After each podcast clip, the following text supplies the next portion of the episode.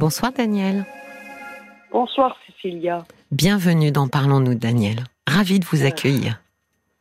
Je suis contente de vous parler. D'accord. Alors racontez-moi, parlez-moi, parlons-nous. Alors donc euh, c'est parce que là j'ai eu envie d'appeler parce que j'écoutais la dame là qui disait quand elle allait euh, voir des psys. Myriam, oui, oui, oui. Euh, que ça n'allait pas mieux. Et moi j'ai eu le même problème. D'accord. Parce que j'ai eu un problème d'alcool il y a bien 15 ans. Oui. Suite à une relation avec mon ex. Oui. Parce qu'en fait, quand on s'est connus, oh, bah, tout était beau, tout était bien. Mais au bout d'un mois, j'ai vu qu'il n'avait pas trop de libido, quoi. D'accord. Donc, euh, on en a parlé, il n'était pas contre. On est allé voir euh, des sexologues, des psys. Qu'est-ce qu'il en est ressorti de, de, vos, de vos rencontres avec les sexologues? Qu'est-ce que vous avez entendu? Qu'est-ce qu'il a pu exprimer? Ben, Il comprenait tout. Euh, parce que c'est quelqu'un qui dépensait l'argent euh, comme ci, comme ça. Oui.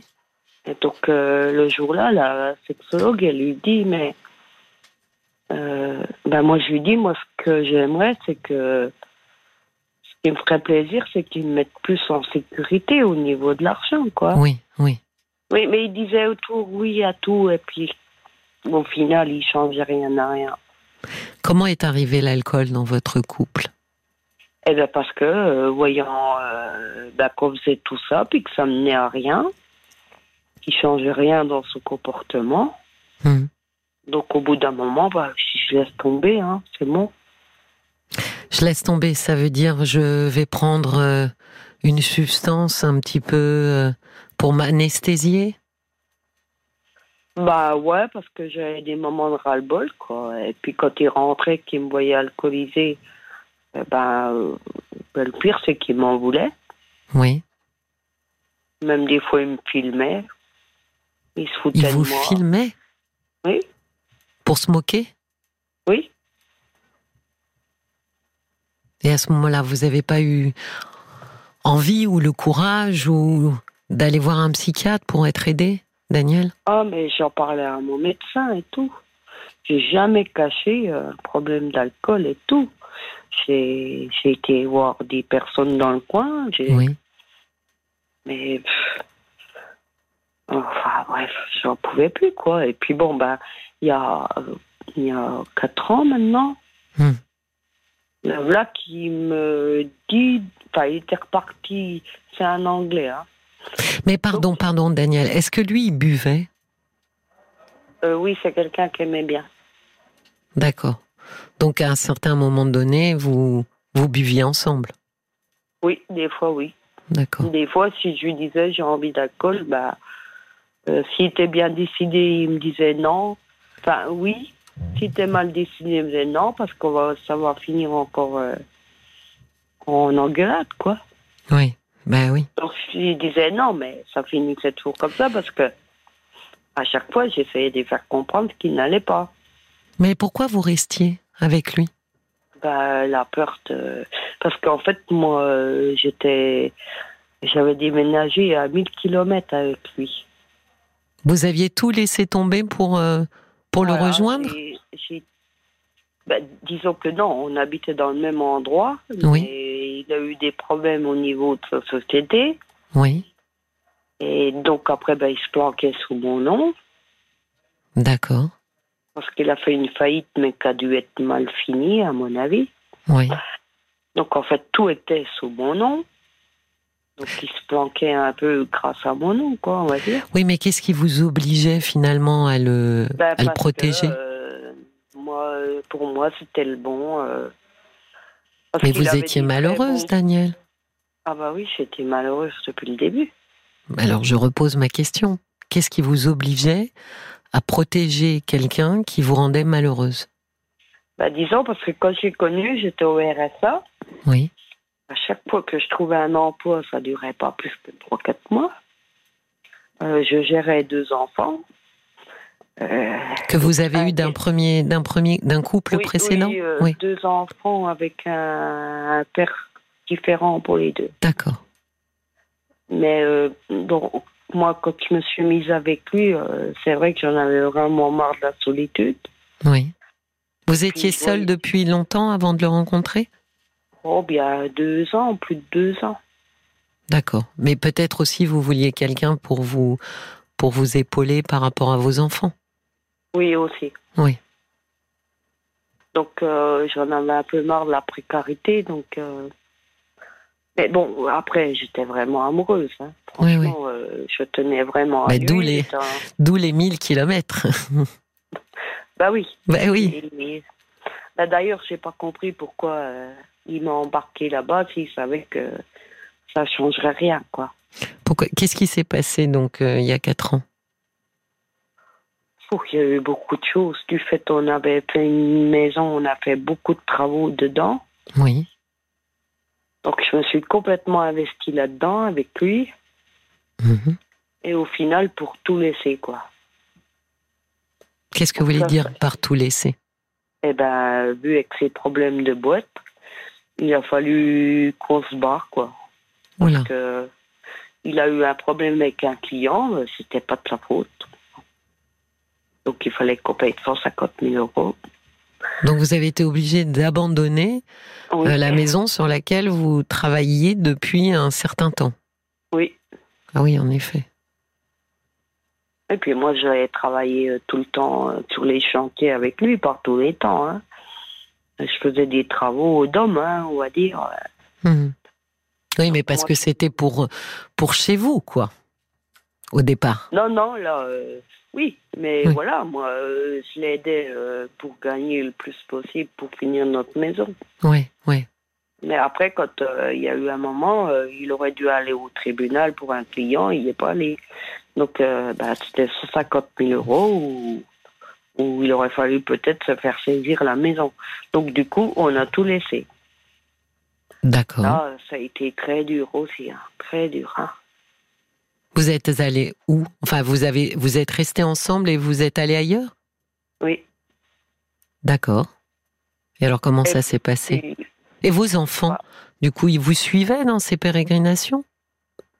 Non, parce qu'à l'époque, mes enfants, euh, pas moyen de les avoir au téléphone. euh, vous savez, c'est comment les jeunes, hein? Si je leur disais, ben, vous pourriez quand même m'appeler, euh, oh, bah, tout de suite, c'était des. C'est moi qui les embêtais, quoi. Il fallait pas les déranger. Donc, euh, bah, évidemment, je me sentais très seule. hein. J'allais dire, vous n'aviez finalement que votre compagnon dans votre vie. Oui, Hmm. oui, oui. Hmm.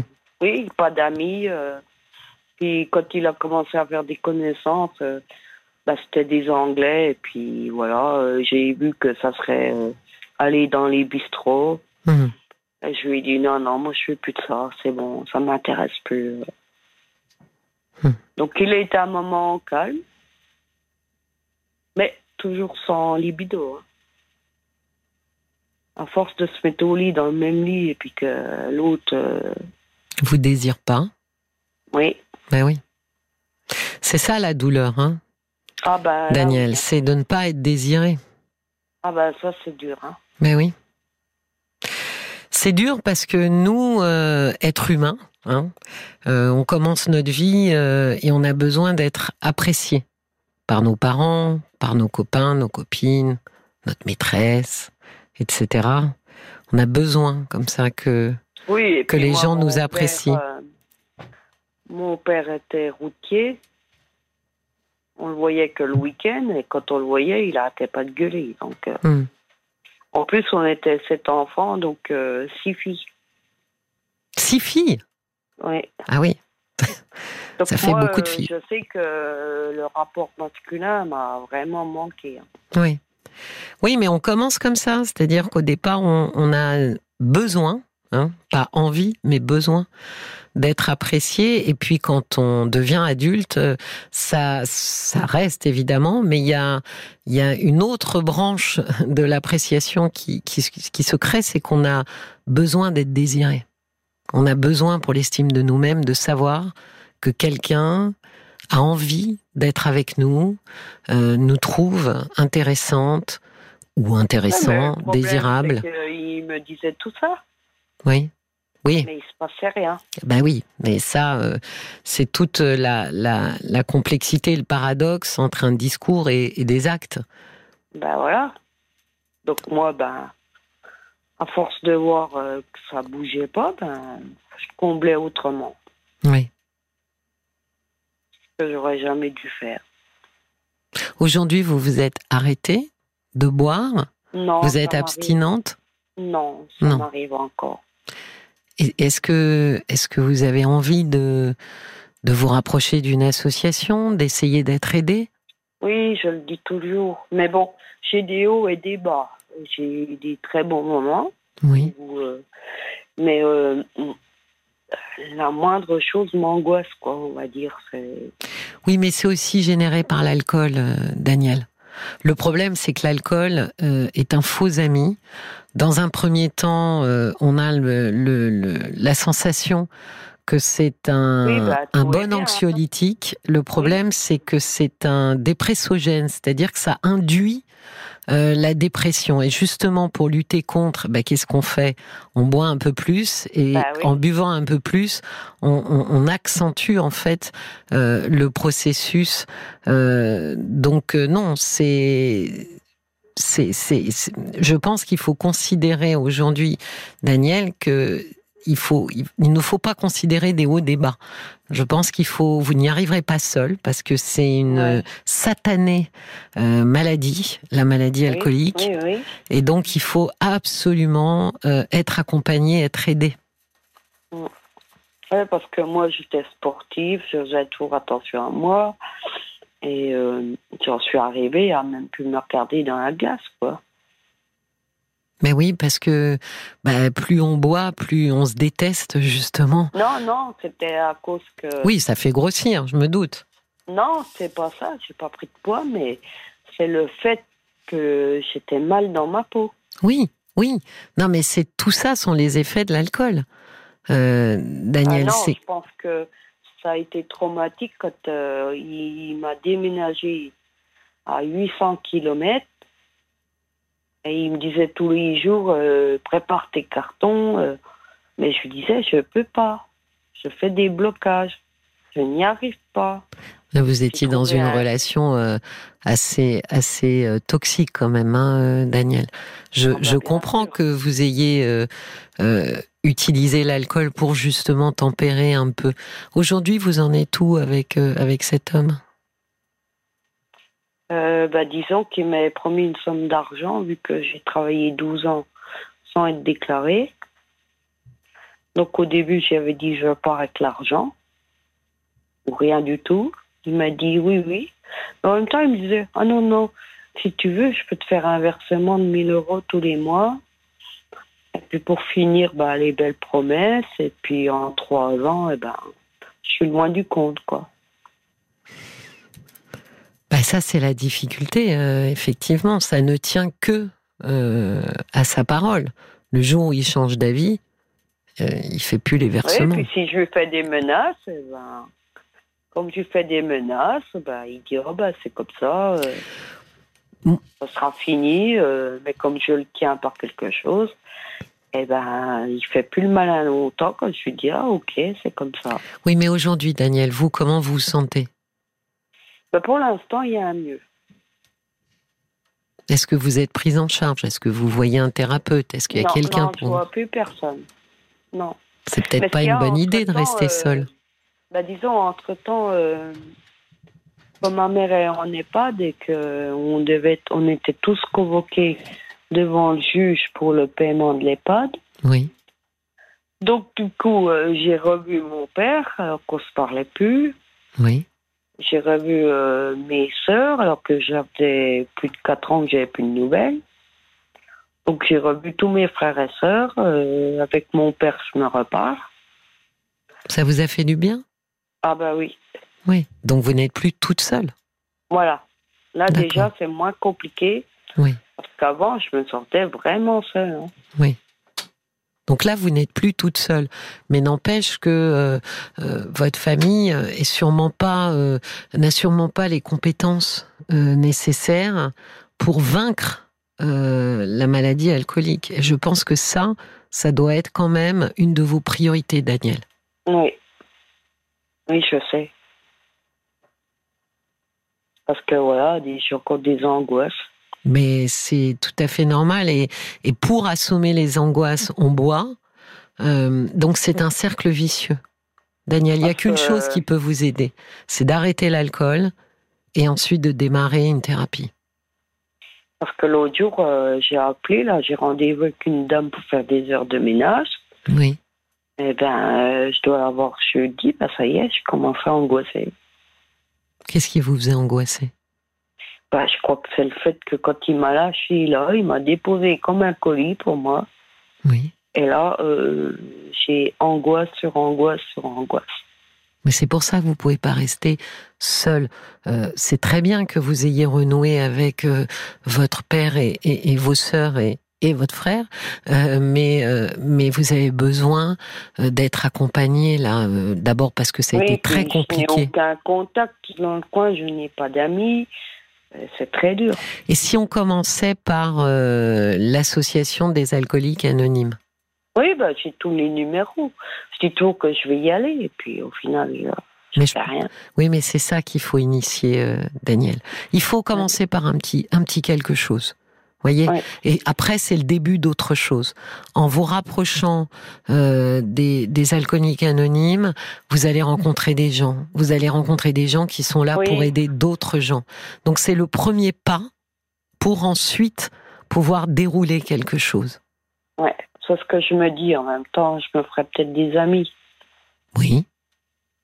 Ah bah oui. Positif. Ah bah, ah bah, oui, déjà, euh, vous allez être beaucoup moins isolé. Déjà, vous allez avoir, parce qu'en général, on désigne un parrain ou une marraine euh, pour justement vous vous épauler, vous vous aider. Euh, vous allez plus du tout être seul. Vous allez quand vous allez aux réunions, bah, vous avez tous ces gens hein, qui deviennent des familiers au fur et oui. à mesure.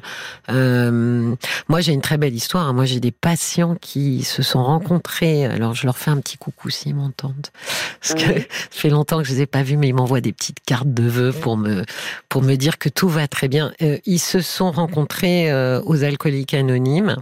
Oui. Ils sont tombés amoureux et ils ont continué leur euh, leur euh, leur séance là-bas, leur leur leur thérapie. euh, et puis voilà, ils sont très heureux, ils sont abstinents tous les deux et vous voyez, il se passe des jolies choses. Hein, euh, oui, oui, oui. Pas que des, des, rémissions et des guérisons, il se passe aussi parfois l'amour. Euh, non, mais il y a une chose qui est sûre, vous allez rencontrer des gens, euh, vous allez aussi surtout avoir des oreilles pour vous écouter. Oui. Parce que c'est ce qui se passe dans l'association. On parle, on parle de soi. Mm. Voilà, on parle de ce qui, de ce qui nous angoisse justement, de ce qui nous pousse à boire. Euh, il y a des gens qui sont là, euh, qui tendent la main. Il y a juste à, à l'attraper. Oui. Mais ils tendront pas la main jusqu'à chez vous, Daniel. C'est vous qui devez aller vers eux. Oui, oui. Bah, des fois, je suis bien décidée, je vais y aller, je regarde à nouveau la carte. Et puis après, bah, laisse tomber. Quoi. Mais qu'est-ce qui vous arrête? Vous avez peur, vous? Bah, Non, oh, pas du tout. Au contraire, parce que moi, euh, j'ai pas de tabou là-dessus. Hein. Alors qu'est-ce qui vous que... qu'est-ce qui vous arrête? Qu'est-ce eh ben, qui fait frein? C'est parce que d'un seul coup, il, y a, il, va y avoir un mieux. Oui. Donc je me dis oh bah c'est bon, tu vas. J'en ai pas besoin. Oui. Mmh. Et puis après, bah ça peut retomber quoi. Mais Daniel, vous n'y arriverez pas seul. Et en plus, l'expérience que vous avez vous montre, si vous prenez un petit peu de recul dans le temps, qu'il y a des mieux et puis il y a des moins bien. Donc il y a des ouais. hauts et il y a des bas. Donc à ouais. chaque fois que vous êtes dans un haut et que vous vous dites bon bah c'est mieux là, je vais y arriver, ouais. vous oubliez qu'ensuite il va y avoir un bas. Mais si vous vous mettez à distance et vous regardez un petit peu euh, cette euh, cette ligne là incurvée euh, bas haut bas haut, euh, finalement ça a toujours le même profil. Après un haut, il va y avoir un bas. Et puis ensuite, il y aura encore un haut. Puis il y aura un bas. Donc, en fait, vous vous rendez compte que euh, non, euh, si on fait une, une ligne, euh, ça va pas du tout, en fait. Et je pense que euh, les, les hauts que vous avez, d'une certaine manière, sont traîtres. Parce qu'ils vous font croire oui, que vous pouvez y arriver seul. Ouais. Mais on Non, a parce eu. que moi, je suis dans une colocation, là. Oui. Euh, avec la personne que je vis, là. Mhm. Il est bienveillant et tout. Il me dit, toi, le problème, c'est que si tu commences à boire, Mhm. t'as pas, pas de limite. Oui. Euh, des fois, euh, je lui dis, je pars un apéro. Ouais, mais tu vas pas t'arrêter. Oui. Alors, des fois, il voit que je suis capable. Mais après, des fois, il voit que je suis pas capable. Non, mais parce que, Daniel, vous vous intoxiquez. Bah Oui. Donc là, vous êtes à un stade euh, de la maladie alcoolique où vous ne pouvez pas y arriver seul. Et à quoi bon y arriver seul quand vous avez des gens dans des associations qui font ça merveilleusement bien? Ouais. C'est Ouais, pourquoi se débattre tout seul contre quelque Ouais. chose d'extrêmement compliqué, parce qu'il faut le répéter, l'alcoolisme c'est extrêmement compliqué de s'en Oui, sortir comme ça, euh, tout seul, euh, euh, les mains dans les poches. Euh, il y a des associations qui ont fait leurs preuves, entre autres euh, celle des alcooliques anonymes, dont les membres euh, savent mieux que quiconque ce que vous traversez. Donc sont quand Oui. même euh, à même euh, vraiment de vous aider. Euh, vous n'y arriverez pas seul, Daniel. Oui, puis le problème, c'est que le fait, comme la façon qu'il m'a lâché, puis il me trompait alors que il me touchait pas. Donc, qu'est-ce que je voulais dire ainsi, puis du coup? Eh ben, du coup, euh, je me suis complètement laissée aller. Je prends plus le plaisir de m'habiller, Hmm. de me coiffer. Donc, euh, bah, du coup, évidemment, c'est pas là que je vais rattirer les gens. hein.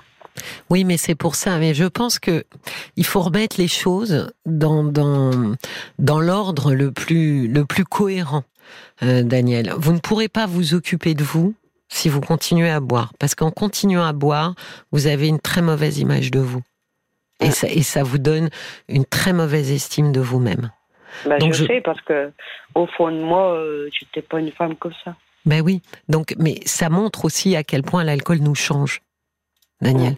C'est Bah, pour ça que euh, grâce à mon ex quand même. Hein. Oui, mais aujourd'hui, c'est entre vos mains.